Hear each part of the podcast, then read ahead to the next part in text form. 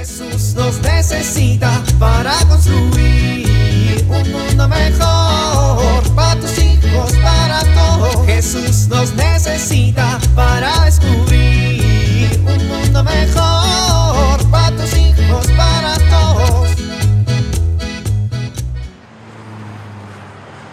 No, si ya me voy. Vine de trabajo. Ya voy con mi familia. A casita. Ay, cuánto tránsito. ¿Sabe qué?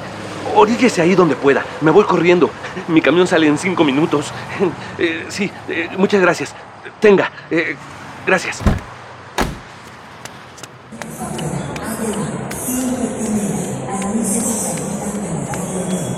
Con permiso, con permiso, con, con per- con permiso, perdón, con permiso. Llegué. Gracias, buenas tardes. A 117. Gracias. Madre mía, casi no llego. Por fin en el asiento. Órale, ya se ve el camión. Apenas.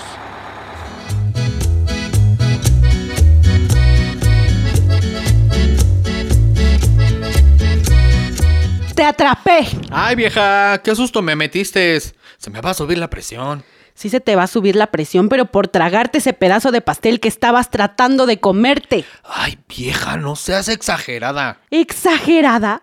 Fabián, no quiero quedarme viuda pronto. Ay, eso es lo más bonito que me has dicho en los 30 años que llevamos de casados. Imagínate, te mueres ahorita y ¿quién tiene que terminar de pagar la hipoteca de la casa? Uy, uy, uy, uy, uy. Oyes, me rompes el corazón. Por eso tengo la presión alta. Tienes la presión alta porque tragas como si te pagaran por hacerlo.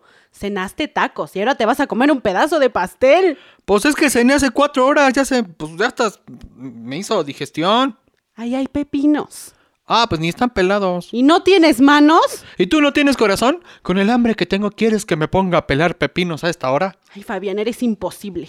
Yo nomás te recuerdo que el que no es fiel en lo poco, no es fiel en lo mucho. Bueno, ¿me lo puedes recordar mientras me echo este pastelito? Fabián, tienes que vencer las tentaciones. ¿Ah, qué tienen que ver las tentaciones con que tenga hambre? Cenaste bien, no tienes hambre. Lo que tienes son ganas de comer el pastel.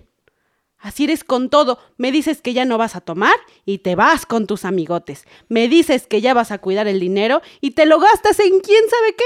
Me dices que vas a reparar la puerta de la casa y mira, ya mejor para qué sigo.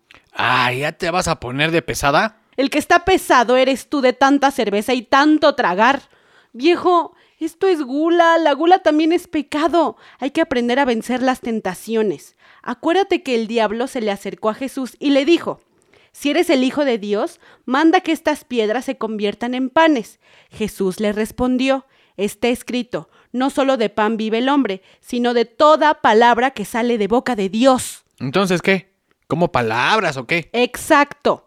En los momentos de la tentación, en lugar de pensar en el pecado, hay que acercarse a las escrituras y alimentar el espíritu. Por ejemplo, meditar que Jesús fue tentado también y como familia tenemos que comprometernos a vencer las tentaciones que se nos presentan en la vida. Pues las vencemos, vieja. Si te dejas seducir por un pedazo de pan, viejo, imagínate si te tientan con algo más grande. Hay que estar prestos y diligentes.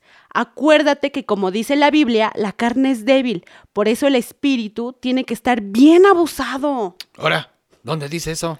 Ay, pues no sé, pero ahí dice. Mm, Mira, el asunto es que si estamos juntos, si soy tu esposa, si somos una familia, no es nomás para que te recuerde que pintes la puerta. Por cierto, que no has pintado la puerta. Oh, sí, ya me lo recordaste tres veces. Si somos familia, es para que estemos juntos y nos demos cuenta cuáles son las tentaciones más comunes que se nos alejan de una vida en comunión. Que reflexionemos y estemos dispuestos a vencer las tentaciones del orgullo, la vanidad, el control para dar paso a la humildad, la sencillez y el servicio. Eso tampoco tiene nada que ver con mi pedazo de pastel.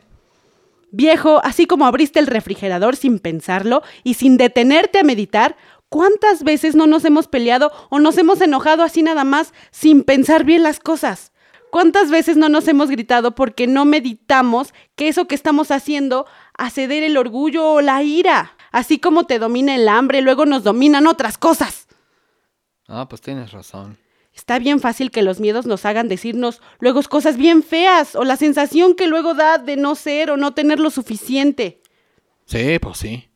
Vencer las tentaciones también es una buena manera de que vivamos de forma más armónica, de que permanezcamos juntos. Bueno, está bien, tienes razón.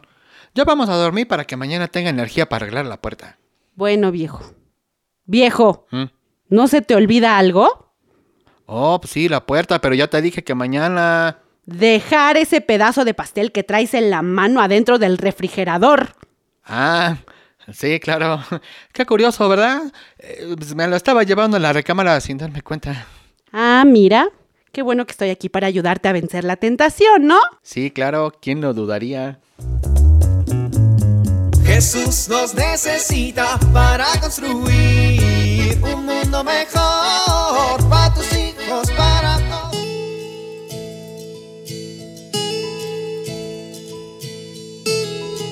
¿Te ha pasado que alguno de tus hijos hace un gran berrinche o te cierra la puerta en las narices y no sabes cómo manejarlo? Es importante que los papás sepamos cómo ayudar a los hijos a regular sus emociones o sus sentimientos. Pero, ¿cómo podemos hacerlo? Primero, permite que expresen sus sentimientos sin juzgar, corregir ni dar consejos. Segundo, valora lo que expresan. No subestimes aquello que sienten. Tercero, es muy importante dar credibilidad a lo que expresan. Cuarto, si es pequeño, pídele cuando esté muy enojado, por ejemplo, que haga un dibujo de cómo se siente. Para los adolescentes, sugiéreles que escriban sus sentimientos en un diario. Y por último, enséñales a identificar la emoción con una palabra. Soy Pilar Velasco.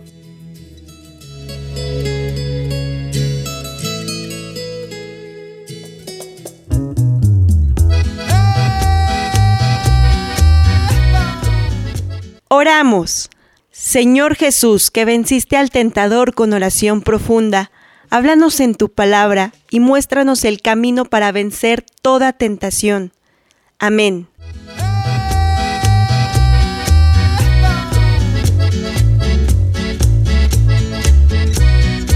Jesús nos necesita para construir.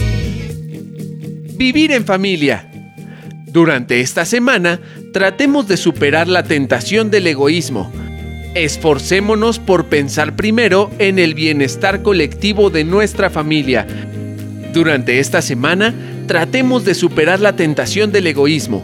Esforcémonos por pensar primero en el bienestar colectivo de nuestra familia que en nuestro propio bienestar personal. En familia, busquen citas bíblicas que traten sobre el amor en la familia, la humildad, la sencillez y el servicio, para que puedan recurrir a ellas en los momentos que sientan la tentación del orgullo, la vanidad o el control, y las venzan con la escucha de la palabra y la oración.